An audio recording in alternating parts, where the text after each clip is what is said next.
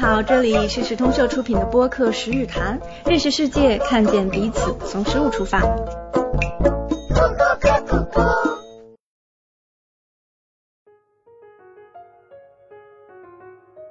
当我向你提起合作社这个概念的时候，你会想起什么？你可能会想起父母以前提到过的农村的供销合作社，也可能会想起现在农村的这些新兴的专业合作社。但是在这期节目里呢，我们来到了一家消费合作社。这家消费合作社叫清北合作社，是由北大、清华这两所大学的教职员工、还有老师、还有家属一起发起的一个合作社。我们和发起人金海兰老师。聊聊在当今的生活里，为什么我们还需要合作社这样的形式？做这个清北合作社，就是我们对世界的爱，就是说我们一定是关注这个世界，不是光从这个世界土地里索取点东西，完吃完了就拉倒不再管，是吧？我们还是要关注这个这个过程中的一种那个世界性更持存的那些东西，是吧？我自己倒是自得其乐，我反正就是有挫折有什么但，我有有就觉得这是一个挺有希望的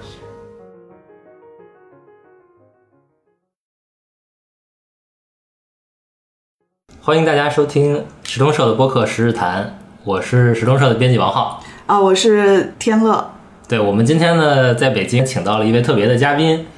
是清北合作社的创始人金海兰老师。对，非常欢迎金老师。对，金老师，您给我们观众打个招呼。对，呃，时通社的朋友们好。我是清北合作社的金海兰，今天很高兴在这里和大家聊。谢谢王浩，谢谢天乐。对，而且这是我们第一次去一个采访对象的家里面录播客。我们今天其实是在金金老师的家里面，我们的环境非常舒服，然后金老师给我们泡的茶。对，哎呀，真的像在家里的感觉。对对对。其实我们几周前去了清北消费合作社，对，对我们自己看了金老师这个工作的环境，你给大家介绍一下。清北消费合作社是怎么回事？什么意思？你们具体是做什么的？好，呃，清北这两个字，就像大家所理解的那样，就是呃，咱们这两所大学，清华大学和北京大学，就是因为我们发起的时候，主要就是清华大学和北京大学的我们这些朋友，还有的是家属，有的是嗯大学的里边工作的老师，有的是职员。嗯，我们非常偶然的，正好是一个，呃，在一个微信群，嗯，当时河南的一个呃有机农场，呃的那个蔬菜滞销，呃，我这看到这个消息之后，就在我们这个微信群里面，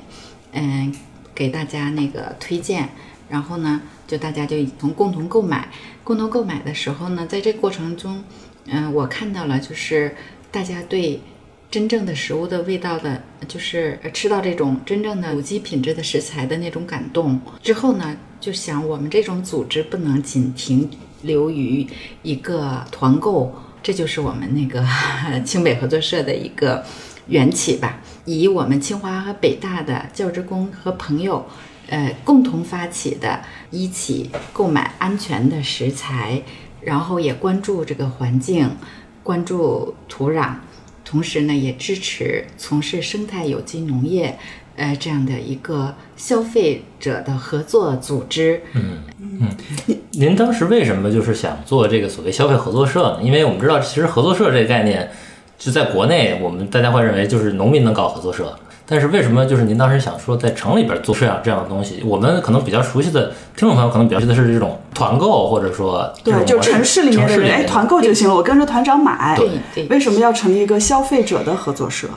是，其实这个让我又回想起，应该是六年前吧，二零一六年的夏天，也就这个时候，第一次也就是团购吧，这个呃。河南这个小六固这个农场的有机食材，然后聚集了很多人。其实大家呢，一是对有机食材本身的那个食物本来的味道的一种感动，嗯，好像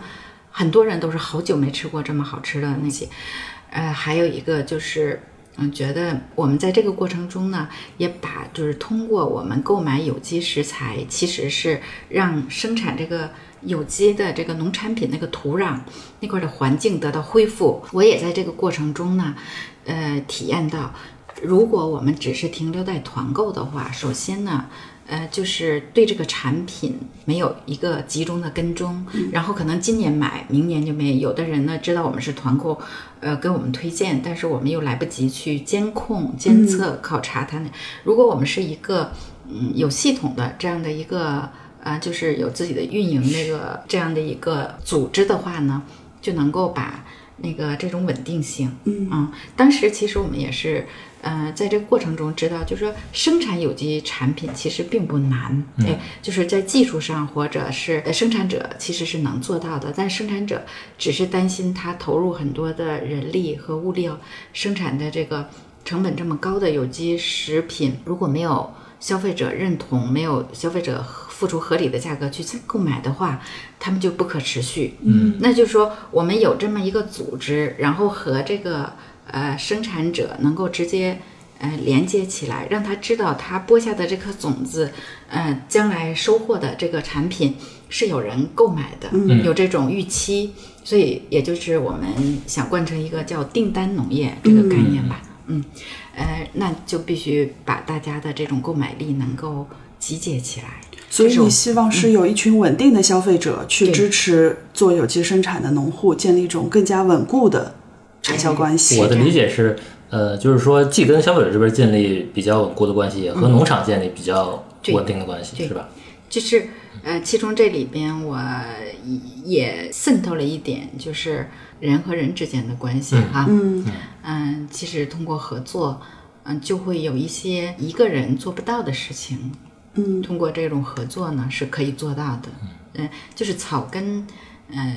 如何通过合作来解决自己的问题？所以，我我知道这个合作社最开始成立的时候是很多人一起出资，出资，然后一起做的。就作为消费合作社的会员成员，然后在法律上是股东。是的。当时你们有多少个股东？对我们最早其实有很多人报名嘛，呃，我们最后定到四十九个，就是等于有四十九个股东共同出资成立了这样一个公司。对，其实作为前咱们清北消费合作社的一个运营的实体。实体。我今天才明白一件事，那个清北靠谱生活那个靠谱其实是 co-op co-op 的意思，我之前一直都没理解。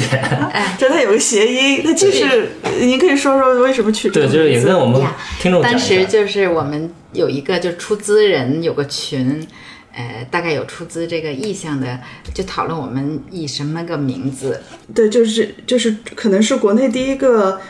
以。公司名义成立的一个消费合作社，对，是吧？因为我们也知道有其他地方的消费者其实也想建通过合作社的形式来联联合起来，但大家都没有在法律上走到那么远，走到非常正式的去注册。嗯，一般都会，他们可能就连公司可能都不一定有，因为都是大家必基于信任来做。对，但您这边在组织上，其实我觉得是做了一些很有趣的探索。其实我们可以看一下，就是这个合作社，如果大家还不是很理解，我们可以念一下国际合作社联盟的章程，它是怎么定义的。我给大家念一下，他说，合作社是人们自愿联合，通过共同所有和民主管理的企业，所以它本质上其实是个经济组织。合作社来满足共同的经济和社会需求。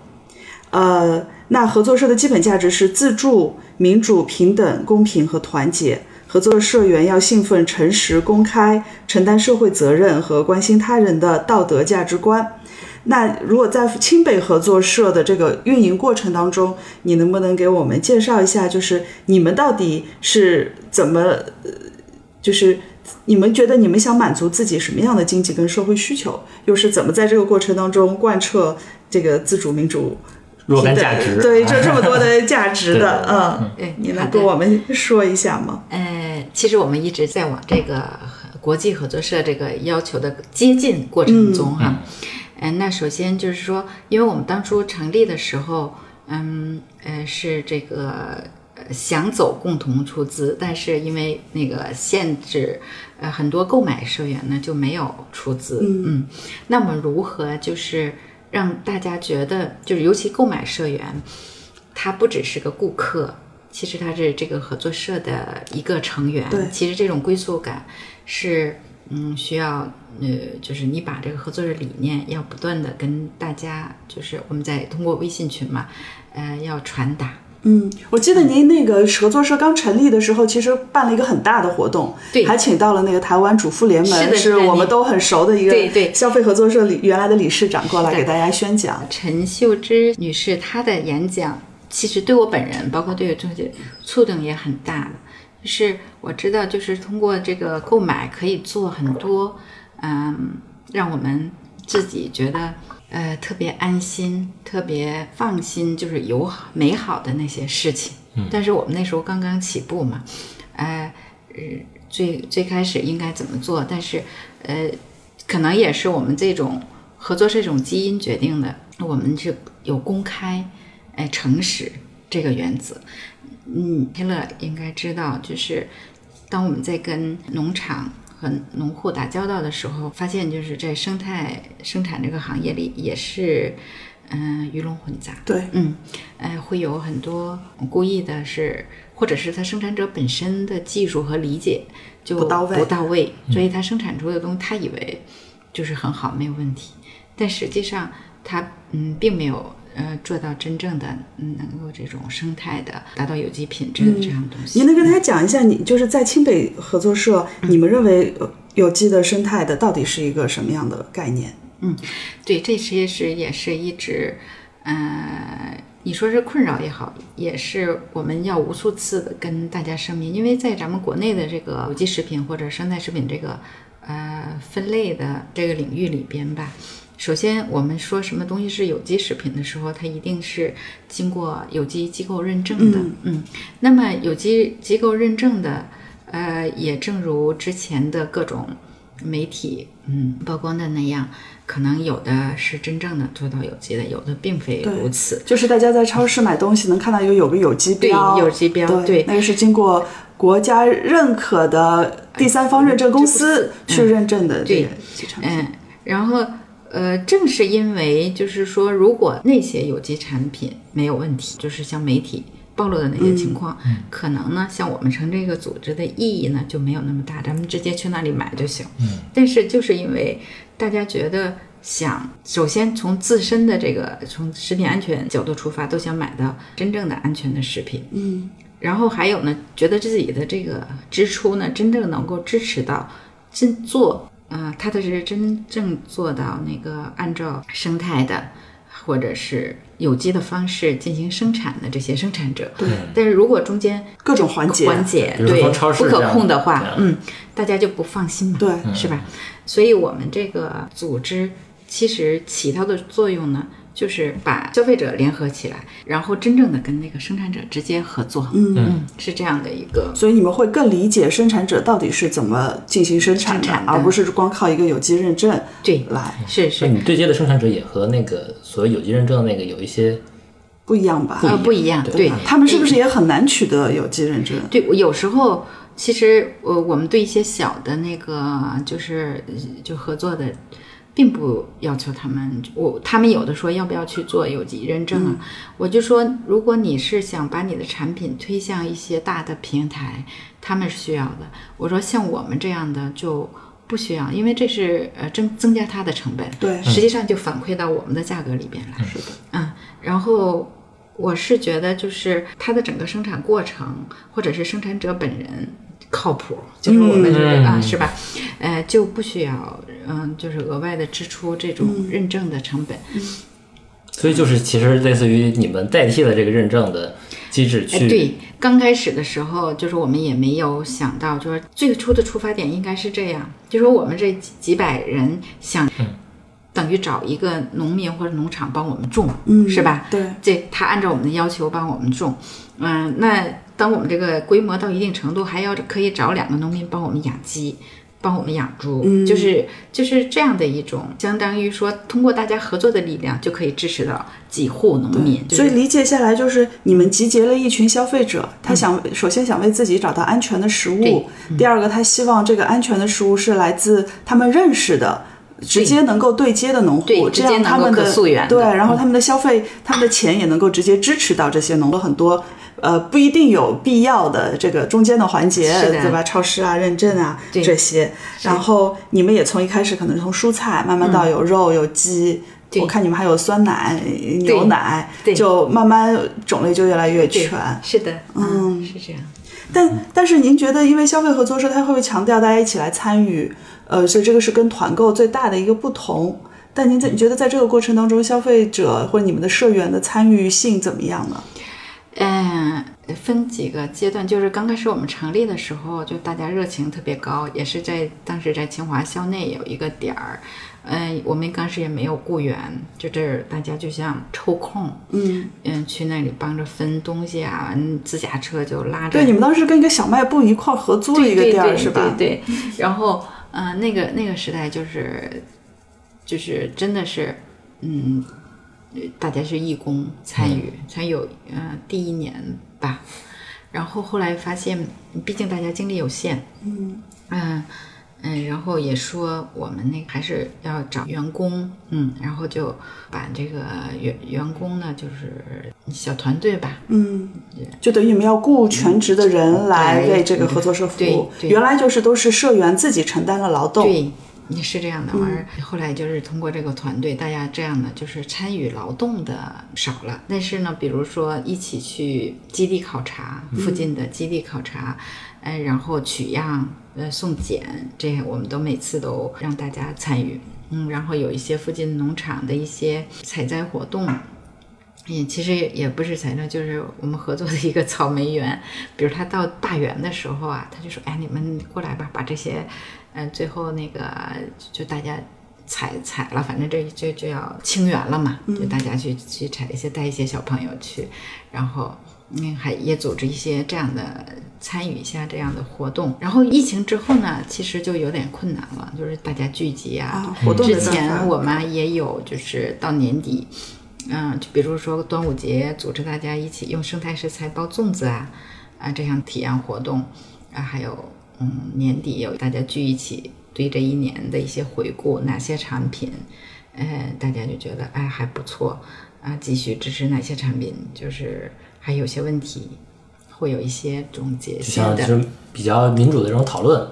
对对，所以我的我的理解是，就是这种社区团购，它就跟类似于我是团长，所以我嗯我有很大的权利决定是怎么样怎么样怎么样。哎其实我跟我的买我东西的人的关系是没有那么近的，但是呢，像合作社这种，您这个合作社的这种形式呢，就是说社员之间是有一些共同参与，然后的这种对，就形式是大家，我是想，虽然现在我是承担了很多，呃，就是说，其实应该很多人都应该以这样的呃行动哈，参与合作社的日常的管理和运营中来。呃，当然我们也有一个理事会，就是由由这个股东是嗯社员选出来的，然后几年吧，三年换一次，三年哦换一，次，有多少个理事 六七个。啊？都是什么样的人会成为被选为理事？嗯、就是其实也就是购买比较积极，完然后比如有在在北大的有，清华的有，呃，华电的有，那，像您这个合作社里面，主要是老师为主吗？您刚才说的几个都是高校的，呃，对，呃，原初的那个母体啊，因为就是呃49当时对当时我们呃四十九个人，其实有的也不都是清华北大，但是就是我们主要是那个群体，然后。这些就都是在高校啊什么的工作的比较多，嗯、但实际上我们那个消费者已经不仅是清华北大的了，就是也每每次我们都有二十来单是发那个室内的嘛，就是可能不住在我们这一片儿，对，我看到您这就有十几个哎，呃自体自体点，点对对覆盖了海淀区各大高校。对对，所以我觉得就是说这种社区的形式或者社群的形式，我觉得挺有意思。就是一开始可能是有一些认识的关系，但是越来越后来可能就变成一些慢慢的不认识的人就进来了，或者说有共同的目的的人就进来了。嗯对，也有进有出嘛。其实嗯我觉得，嗯，可能我们做的毕竟是生态食材，然后价格也比较高，大家的认可度不是特别普遍嘛。价格大概是一个什么样的？高到什么程度？嗯，比如菜，哎，十块钱到十五块钱嗯一斤一斤吧，有的像土豆什么更便宜，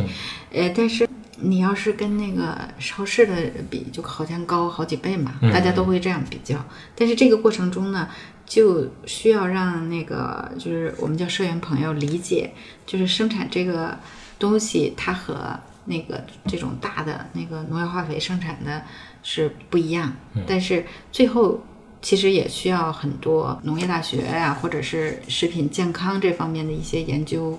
呃，成果来做一些支持，好多人就是包括我的很好的一些朋友，他们也能够消费得起，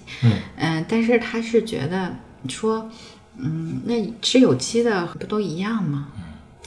这对，我我是说，就说从饱足这个角度，就说你吃饱了，可能嗯是一样。那单从味道比的话，是也是很很明显的，就是有机生态食材它那个因为呃生长期。嗯，长或者是土壤的那个有机质养分好养分好，它本身那个风味儿就不一样。还有一个就是它起码没有农残呐、就说你吃东西的时候是为了给身体提供养分，但是你同时又给它提供了一些毒素吧，就是你需要代谢掉的一些不需要的东西，是吧甚至？没办法代谢，不是所有的化学会被积累 这个这个这个过程，但是呃，同时我们如果只是作为一个那叫饱食者的话，呃，想可能差别不大，但是你的这个购买的时候，你是让这就稍微就是食物和世界的关系了，嗯，就是说你这个购买虽然多支出那部分钱，其实你认为好像是。嗯，是没有必要的支出，但实际上你是还原给你生活的这个呃世界的环境和生态。那当时我们唱叫消费也可以改变世界嘛。对你说我们不就是购买是一个非常个人性的行为，其实它也是一个非常社会性的，呃，具有世界性的这样的一一种行为。就是你在想你这个做这意义的时候，那你这个呃对那个有机食物的消费，其实它是。比那去超市买普通的食物更有深远的一种社会意义。我看到您这边有一个叫清北消费合作社自主标准，哎再给大家念一下。它对农产品是要求不使用化学农药、不使用化学肥料、不使用除草剂、植物生长调节剂、不使用转基因技术及其衍生品、不用有害的地膜。那您觉得这些点，就是前面我们说了，对健康、对风味有很大的影响，那对环境到底会有什么样的影响？哎，对，这个就是我们在不断的跟农场打交道的过程中，嗯那就会你就觉得这个有机农场，呃，它这个做了几年之后，它那个生态环境最可能周围大环境还是那个非非有机的说话就，但是它这个。呃，做几年做有机农业之后，它这个土壤状况、昆虫啊，啊、还有这个小范围的这个嗯那个小动物增加。我记着前两天就是我们合作的这个宋杰农场，它是那个在五莲山东那儿，它那个杏儿珍珠杏，可能那个杏儿特别好，最后一单呢不够了，然后那个农场主宋杰姐姐她说我去看看，好像我们那山沟里啊。就是有一棵树，呃，可能有，我去我去摘。他说我是冒着蛇，就是被蛇攻击的危险。我我我说呀，那个因为我特别怕蛇，我说我都不敢去那个农场了。我说为什么？我说你让那个工人去啊？他说他们都不去，他们怕。嗯，然后我说那农场里面有那么多蛇呀？他说你知道我们这个农场就是做做了几这个八九年了吧？各种动物就都特别多，它那个整个是生态环境，就是好像这个动物啊，它就是知道嘛，比如说这块儿安全，它就喜欢这里，它就这个整个食物链、生态链就建立起来了。嗯，是好事儿，但是其实也 也也增加了，其实增加了他们农场作业的成本。成本，对吧对，风险变高了，对呀、就因为动物它也会吃这些，对对对因为你看常规农业里面很多用用药什么的，其实是为了防止动物去吃植物。是呃，但是我反过来也觉得这个故事是一个 很有意思的故事。你在另外的这种渠道买到的这种食物，你不会听到这种对生产者的细节对对对，然后呃，我就在这个交的过程中，我就是想，其实就是我们这种购买，真的就是能够特别有现场感，就是那块土地成为各种小动物的乐园。其实现在如果我们说大了讲，就是整个联合国不也是倡导可持续的这种生活方式嘛？呃，包括呃生产方式和生活方式。像国内也在提农业要向绿色转型，对，这些。嗯都是在讲，因为其实化肥、农药这些除草剂的使用，除了说可能会危害动物、昆虫和我们土壤里面的这种微生物系统，其实它也是污染水源、空气、对，土地的。危害特别严重。大连有一个徐恒勇老师，啊他是也一个理化研究，他对这个土壤就是有一些研究嘛，嗯，并且他的那个呃假说也好，或者理论也好，我觉得挺认可的，嗯。就是那个。土壤里你不断的不给它还原，就是各种微生物，对。这个还原不去它就缺那个微量元素，嗯，缺微量元素，虽然吃的也同样是那个果实，但是里边缺少那个微量元素，人体呢是始终没有这些微量元素，很多代谢过程就无法实现。是那就这就是亚健康状况，那个亚健康状况积累长的就是就是疾病。对，也或者有一个专业说法叫隐性饥饿，就你看似吃饱了，但是你的营养摄入其实是不足的，特其别是因为你微营养摄入不量元素。平衡嘛。因为比方说像化肥，它更强调就是那个那几个主氮氮磷钾，对但是土壤里面它通过微生物的作用、植物的根系跟土壤里面各种生物的作用，它其实能有很多其他的产生。嗯，是的，对，所以所以这个可能是大家如果只是看，就我们经常说。胡萝卜和胡萝卜之间是不平等的。前两天王邦那个在英国的作家也说到说，以前你吃一根胡萝卜能摄取的一些营养，现在要吃八根胡萝卜，但是人其实不可能吃八根。对。但现在又有一些商家说，那你就买那个胶囊补充微量元素。但其实人跟植物一样，就是你单补充直接补充这个微量元素，和你从食物里面摄取，其实它的消化吸收的机制没有那些对身体的不一样生物酶嘛，是就是没有生物酶参与。嗯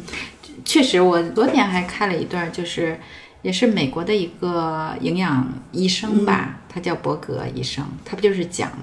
他讲人体的健康的时候，他讲到食物的时候，他一定要说吃有机的，嗯，吃土壤的有机质丰富的，对，是这样的东西。包括那个指动物的，就是鸡蛋呐、或牛奶什么也要对呃这种是在那种对，我看到您这说畜禽产品是优先推荐散养等重视动物福利的饲养方式，不使用含有生长激素、抗生素以及合成杀菌剂的配方饲料。嗯，原来饲料里面有那么多东西哈。对。然后对粪动物粪便进行堆肥处理，不污染周围环境。对所以我们对畜禽产品也是有。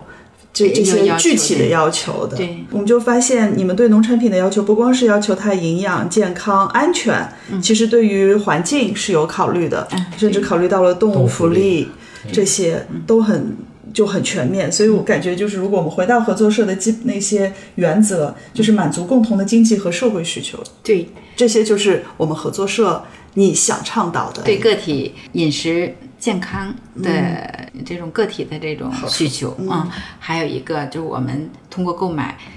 尤其是一个合作的这种力量，会实现一种社会价值或者社会，嗯，其实也算我们这个消费者的一种合作是一个社会诉求吧。我们希望生活在这样的一个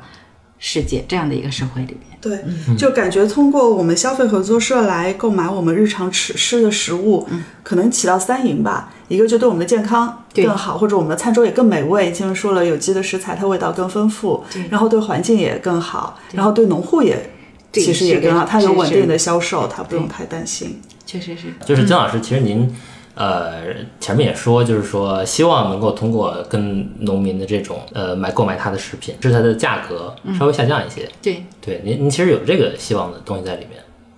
呃，是的，其实我们是想，就是呃，能让更多的人吃到没有就是农药、化肥啊，首先农产品，或者是生产过程中没有各种添加剂、防腐剂这样的一些加工品，嗯，让每个人能体会到，其实你可以。让你的饮食生活变得非常幸福，不只是充饥，是吧？这其实是也是一个非常有价值的呃事情。然后还有一个就是我们呃打算一个人去购买，可能对一个生产者来说，他的那个支持力度不大。但是我们聚集了呃几百人，甚至将将如果能上千人的话，更多，呃，那我们就。呃，当时有一个计算说，呃，是多少十户家庭就可以支持一个，呃，就是让一亩地啊，嗯或者什么，就是不用农药化肥，反正这一年的消费就是那样。我们当时也是说，更多的人参与进来，就可以支持到更多的农户、农场，就是让更多的土地不再受到那个各种呃农药和那个除草剂这样的污污染。我是从我个人角度，我是对这种合作社的模式呢，就是越了解，然后加上实践，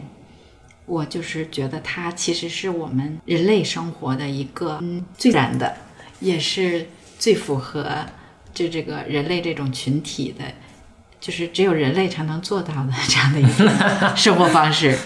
因为因为动物就是靠本能嘛，它就已经不是没有一种社会这个什么在里边。但是人其实人和人之间更多的是合作关系，而不是呃一种竞争关系。因为你竞争无非是让自己生活的更好一点，是吧？但是我们已经在做更好的事儿了，我们已经在过一个合作能够实现一种更好的生活，吃得好。然后呢，我们这个购买呢，又让土壤变好，环境变好。那个从事这些工作的那个这些农农户啊、农民，包括生产者，他们不再接触更多的农药，他们的身体健康啊，也也得到那个保障。因为在这个了解过程中，其实受农药之害的最严重的是农民。对，嗯，呃，那他们就是没有各种防护，然后哦。大量的使用什么之后，他们在农村六十多岁就是得癌症死掉的农民特别多。嗯，这其实是一个非常沉重的话题。嗯，可能我们是觉得很多人就是我在这个沟通过程中，好多说那咱们国家那么大，嗯，那么多人，嗯，怎么可能都吃有机的嘛？我是觉得任何事情，你只要是你要从宏观的，你从逻辑上推理，你什么事情是，嗯，都。开不能开始的，嗯，但是你是从你现在能做的事情去做，就是你的一个行动，也许就会带来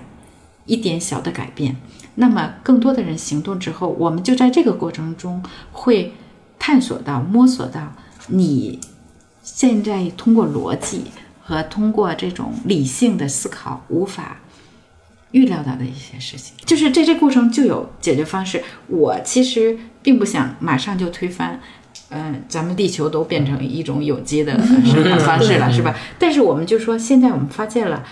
不用有机这种方式，不用生态的友好的这种方式进行生产的时候，其实那个已经到了它的极限吧，就是土壤板结到一定程度，它也不能再增产了。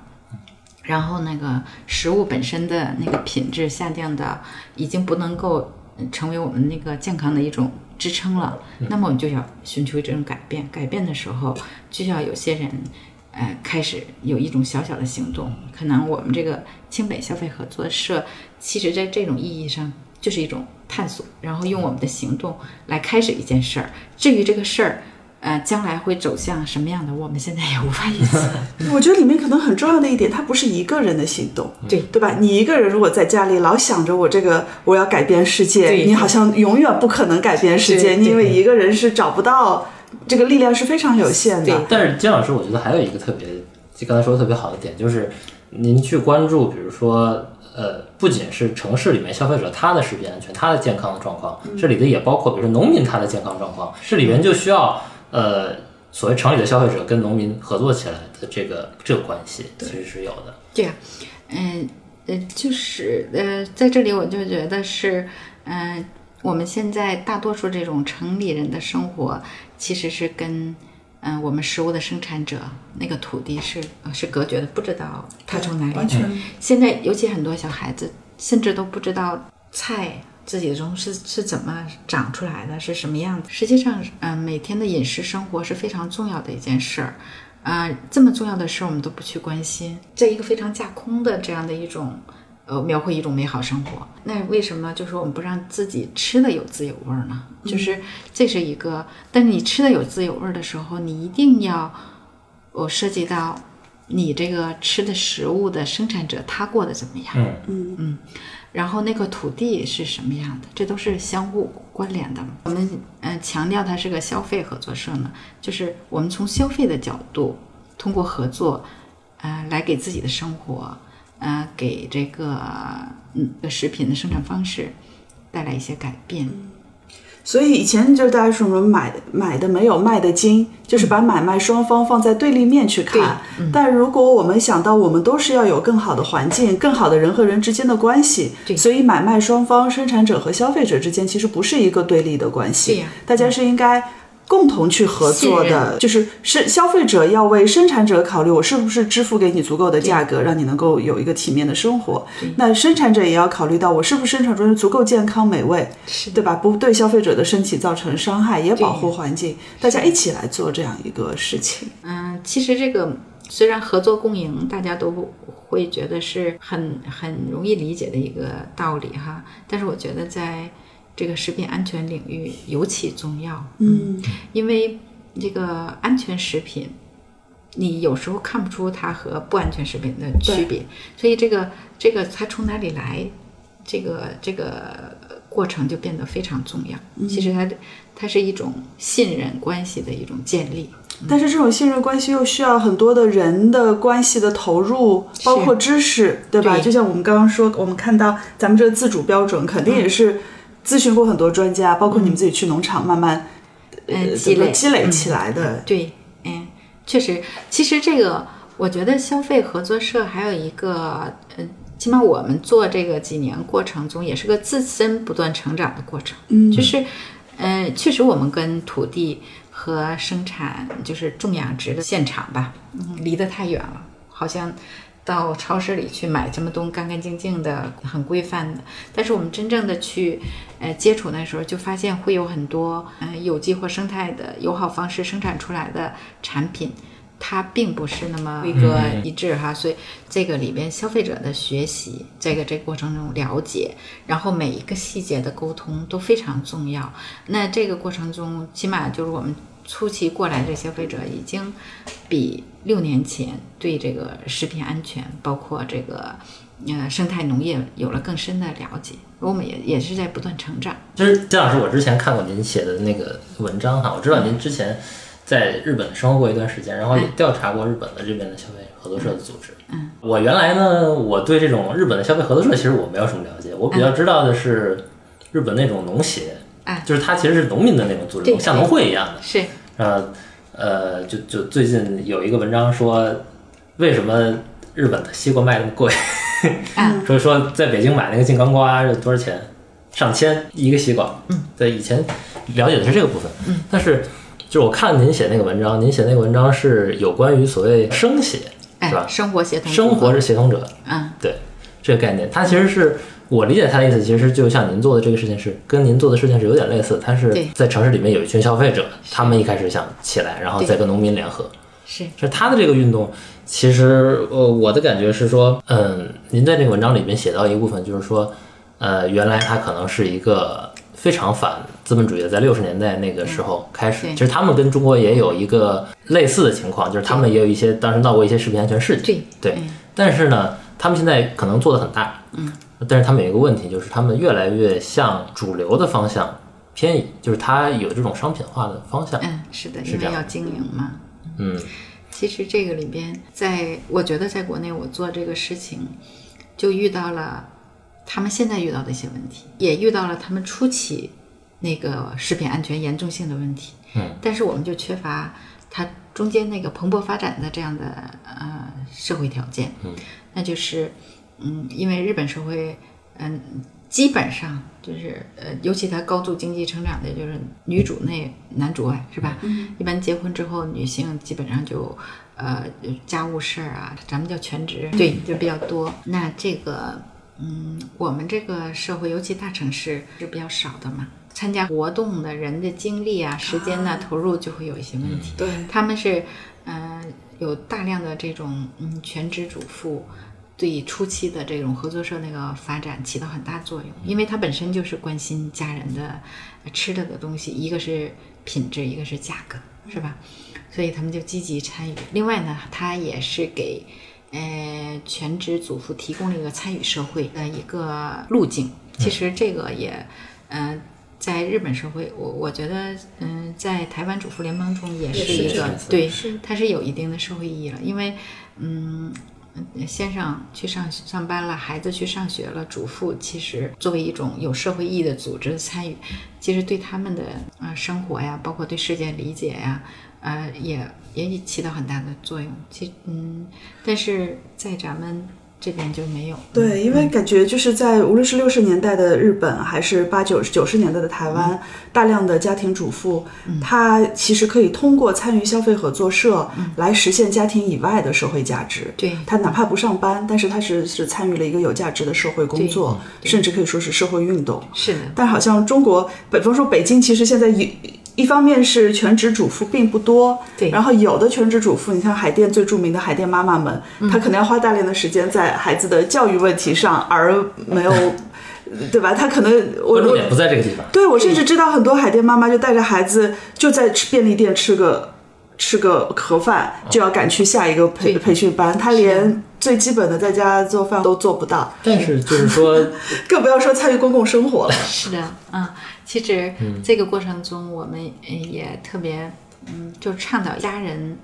围桌吃饭，其实也是一个对孩子成长非常重要的呃那个一件事情。嗯，但其实我的问题是说，呃，如果这个条件不存在了，就是说大家真的没有这个时间去参与，或者说做这个事情，我就是能出钱去买东西，嗯，那我这个东西还能不能做起来？一定能啊，一定要有这种信心啊！就是因为我我嗯、呃无数无数的困难，就是当然像天乐老师做这个诗集也是一样的，就是他会有无数的困难，但是因为它是一件好事儿嘛，嗯，你只要相信，一定是需要的。从个体的角度还是社会的角度，是需要你有这个信心的时候，呃，你只要付诸行动去做就好了。至于做的过程中遇到的一些挫折，总是有办法去解决的。嗯，我是觉得信心比什么都重要。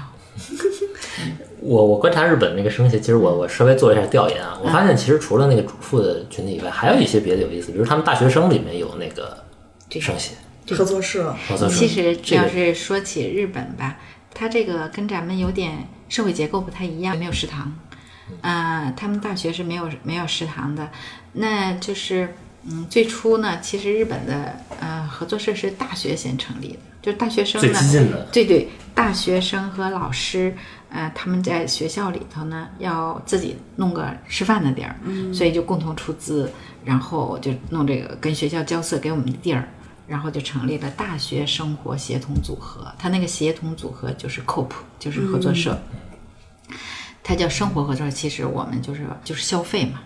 它的生活的意思就是消费生活，要购买啊什么，然后呃，包括一些文具啊、书店呐、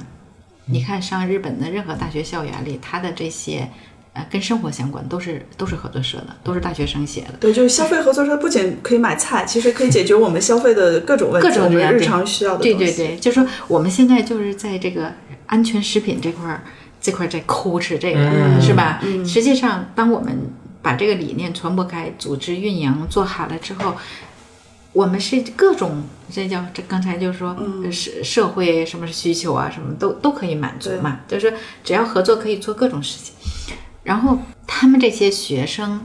呃，有很多那个参加合作社有骨干，其实他们也是理解了这个国际合作组织对于社会发展的意义嘛。嗯，那他们就去协助，它叫社区吧，社区的这些主妇来做这个合作社。他就是说，我的感觉是这个里头有一个点挺重要的，就是它确实有一些社区的基础在里边儿，就是合作社那个原则里面也说你要回馈社区嘛，对，对。是，而但是且而且还有合作社要跟其他合作社合作，我的问题是说，现在我们中国所谓讲社区的时候，嗯，它的社区基础是什么？我是觉得，嗯呃，任何一个社会要想有幸福感，一定不是原子化的个体，嗯，就是大家像沙粒一样，互相之间没有任何呃关联，那就我们的生活就是沙漠，是吧？我们一定不是愿意在沙漠里生活的，是啊，一定需要绿洲。这绿洲就是需要人和人之间的一种连接，那就是好的土壤，呃，好的生态环境。呃当然，这个我说的有点混了，我就是说就就是环，人类的其实没也没有环，就是环自然环境需要那个土壤，其实对我们的生活也需要人的人的环境其实也是也需要需要这种绿洲。嗯，那你觉得人应该怎么来建立这样的社区呢？这个问题好大。所以我就说合作啊就是合作，就是说，呃，当然这种像我们这个清北这个合作社，就是大家都共同关心我们吃的东西是不是健康，是吧？然后我们通过我们的购买呢，还想知道生产的过程和那个环境是怎么样的，这个社会意义的延伸。我觉得任何一个可能其他的那个合作组织呢，它是有更别的其他的诉求，嗯嗯呃，就是大家只要把这个自己参与，就是每个人都要主动参与，因为你想解决自己的问题，但是一个人的力量是有限的。那么我们把周围的这些有共同需求的人一起团结起来，那就力量就大了。然后呢，就会解决更多的问题，或者是解决问题的力度就更更强。嗯，然后在这个过程中呢，呃，只要我们有共同的这些理念的人聚集到一起的时候，也许就有其他的事情发生，就是比如，呃，单从食品安全这个角度，最开始我们只是想吃到生鲜的蔬菜、好的水果、好的鸡蛋，是吧？但是呢，我们后来发现，但我不太会做，嗯，是吧？不还会做饭，那咱们合作社能不能就是给我的肉给我切成片？就是大家会有这样需求，精细化服务，精细化服务，那就是我们就想到，就是我们如何把，呃，那个安全的、健康的，嗯、初级的农产品，嗯、通过我们这因为合作嘛，我们可以找个团队啊或什么的加工成大家能够更易于那个烹饪的、更易于消费的这样的一种产品，这就是我们刚开始发起的时候都没想到，呃，做到这一步是吧？那么现在我们就出现这种需求了，那我们讲这个需求我们怎么样再解决？嗯，就是不断的就会有一个新的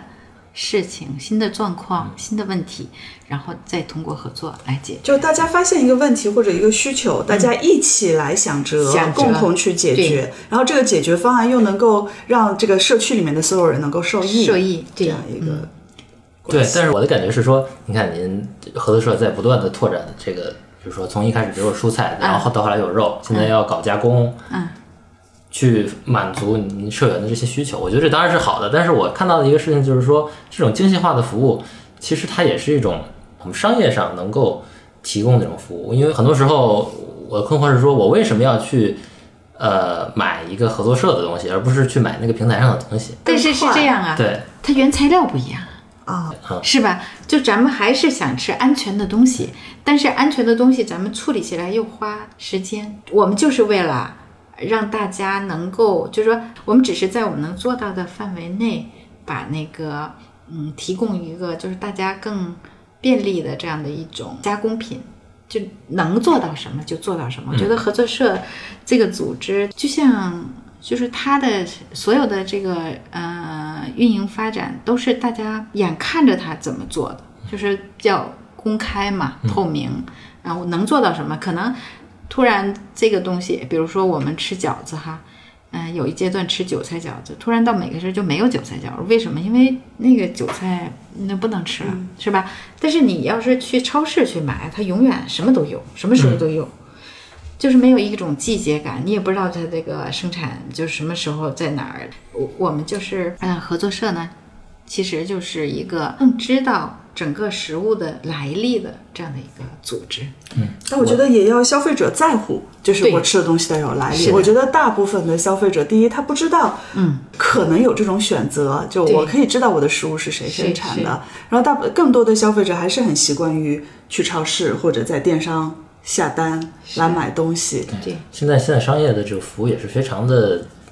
它是真的先做到了很精细化。对，所以我就是从日本的这个合作社的发展历程呢，也有我为我不也说过，我们既有它初期面临着这个食品安全的问题，其实也遇到了后期它遇到的一些困难，是说，呃，当日本的这个消费合作社发展呢，就是它规模也足够大，然后它的很多理念，比如说跟产值提携、是吧？就产地直接呃合合作，嗯，就是。知道哪个地方谁生产的，但是超市也这么做了，超市也是，呃，说那个什么，就一开始可能是他先搞出来的，超市也搞这个，也是这样。那它的这种特色或者是它的优势，就慢慢的就失去了，并且它也要学习超市的那种有效率的运营。呃，所以现在呃日本合作社的很多那个初期的这些创建者就很有危机感。他说我们如何呃还要回到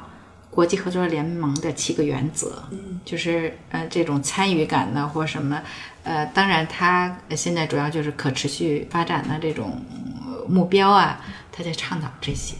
那现在就说我们是什么？我们刚还没成长呢的时候，呃也遇到了，就是各种电商平台也在做有机啊，他们那个儿好像更便捷，更丰富。有个二维码可以让你扫一扫。对呀，还没发展起来，人家已经都对做的对对对挺大。所以就是说，在这个过程中，首先如果它能够发展起来，就说明它还是有意义的，是吧？我是呃觉得，就是说我们现在还有这些消费者一直在购买，就说明大家还选择我们这样的一个组织更更加信任。但是确实我们那个能力，呃，没有那种资本嘛，在后边支撑。那这个这个反而是产生大家信任的一个，说不定你说它是一个我们的弱项，反而有时候就变成了一个呃强强项项对，嗯，就是我们非常真实，因为我觉得资本这个东西不会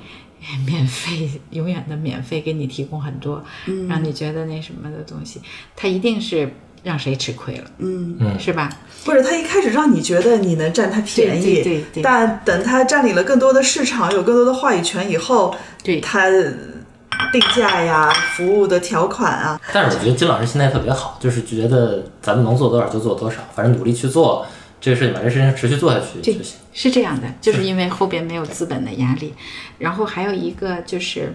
我是觉得就是还咱们还没谈到一点，就是这合作社现在我们因为是在艰难运营，呃，大家初期出资，因为前期的没有经验，呃，包括就是整个运营过程，嗯，其实我们初期出资金呢，嗯，是不是处于亏损状态嘛？嗯、那么就是慢慢的，如果这个盈亏实现平衡，呃把大家初期的亏的这个资金呢，就是补回来之后吧，反正就是说等到我们不亏了，嗯。然后把这个大家出资金最后，呃，嗯，只是作为一个名义的，就少收点儿，就是刚开始出资就就给大家那个返回去，比如呃，剩下所有的以那个众筹的方式，一人少少收点儿，还一两千，就作为一种运营的那个基金在那儿。嗯，这样呢，我们就没有嗯太多负担的时候，嗯、呃，如果我们真的在出现盈余，就真正按照合作社的分配原则、啊，给大家怎么样的根据购买额，因为我们是个消费合作社嘛，为什么？就是你对合作社起最大贡献的，我一直强调，不是我们出资的。就是说，初期是出资的这些股东，但真正支持它运营下去，永远是购买的社，对就是你的购买行为，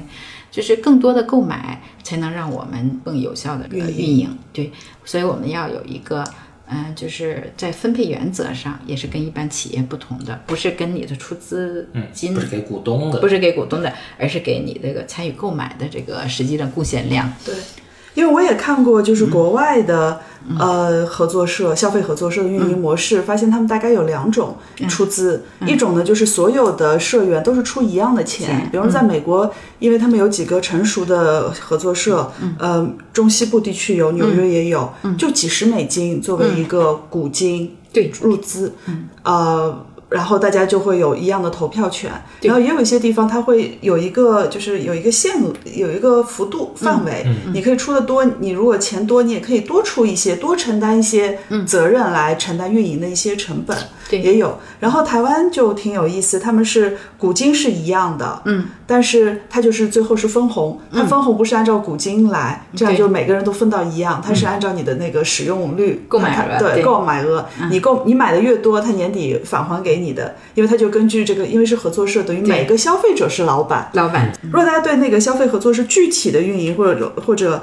呃国外的合作社呃具体运营感兴趣的话，可以看石通社之前有一些文章，介绍更多，对对对。我们还介绍有合作社，对也有也有课，对，我们也也参加过石通社组织的，就是包讲座。括讲座嘛。对对对。嗯他们也对这个合作社模式有很多探讨。对，但我觉得在国内的话，可能还是要靠共同的实践对。去摸索我们在国内行得通的方式。是。大家好像一开始都是在自己家客厅或者 或者自己办公室分菜开始的，慢慢找到一个小库房，对。然后如果可以接受有一个小小铺面，但可能你们当时那个小铺面就成本有点高，高就最后，就没干下去。对，我们可能可以说一下合作社的起源，就是罗旭戴尔，对吧？就是煤矿工人，他们要想买真正的食物，因为那个时候假食物太多了，嗯。掺假的东西，他们就自己办合作社，这样价格也能够更低一些。呃，那后来其实这个事情最后也没有完发展起来，但是会给世界奠定了这个合作社的这个基础。它这个基然后原则嘛，对，嗯。然后现在我我看美国、日本，包括我们的台湾，都会有比较成熟的消费合作社保留到现在。韩国也也对对对对也很多。嗯嗯。实际上，我觉得合作社组织它虽然也是个企业，一个运营，其实也按呃很多那种市场的这种定价呀什么都一样的，嗯。但是，呃，它却是一种能够资本啊没办法来操控的，嗯，其实另外的一种那个经济运营模式，它特别适合解决大家的共同需求这样的一个领域，可能它。你像什么风险投资啊或者什么的，这个它就是资本市场的那种运营原则。但是我觉得我们的生活领域，呃，还是要需要大家就是用自己的那个就是共同参与来保护。我是期待就是，哎呀，在在我们的生活中能有这样的一个真正的合作社能够能够发展起来，它会让呃社会变得更加的。可靠、靠谱，嗯，靠真的是，嗯，行，那我们今天这一趴就先这样。好，谢谢金老师跟我们介绍，然后做了那么多年，然后也希望听众朋友听到这个新的概念以后，可能你可以自己去做一些研究，或者看一下石通社之前发的文章，关于合作社和消费合作社的一些呃国内外的实践，也找到周围的人一起能够去采取共同行动。对，共同行动我觉得我从金建立自己的老师这儿学到的就是这个所谓嗯共同行动的概念。对对对对，共同行动，打破原子化的这样的一种孤独状态，嗯，让我们的生活从沙漠变成绿洲。就刚才我们说到共同行动，其实我们想说的是，金老师其实还有另外一个身份，就是清华大学的在读博士，是研究一位思想家叫汉娜·阿伦特。所以下一期播客呢，我们就会跟金老师一起来聊一聊这个思想家，还有他的思想对我们今天的生活能够发挥什么样的见解。对，我也非常期待。对对，其实我也是阿伦特的忠实读者，是吧？太好了，我们敬请各位期待我们的下期节目。嗯，然后跟大家说个再见吧。好，再见，拜拜谢谢大家。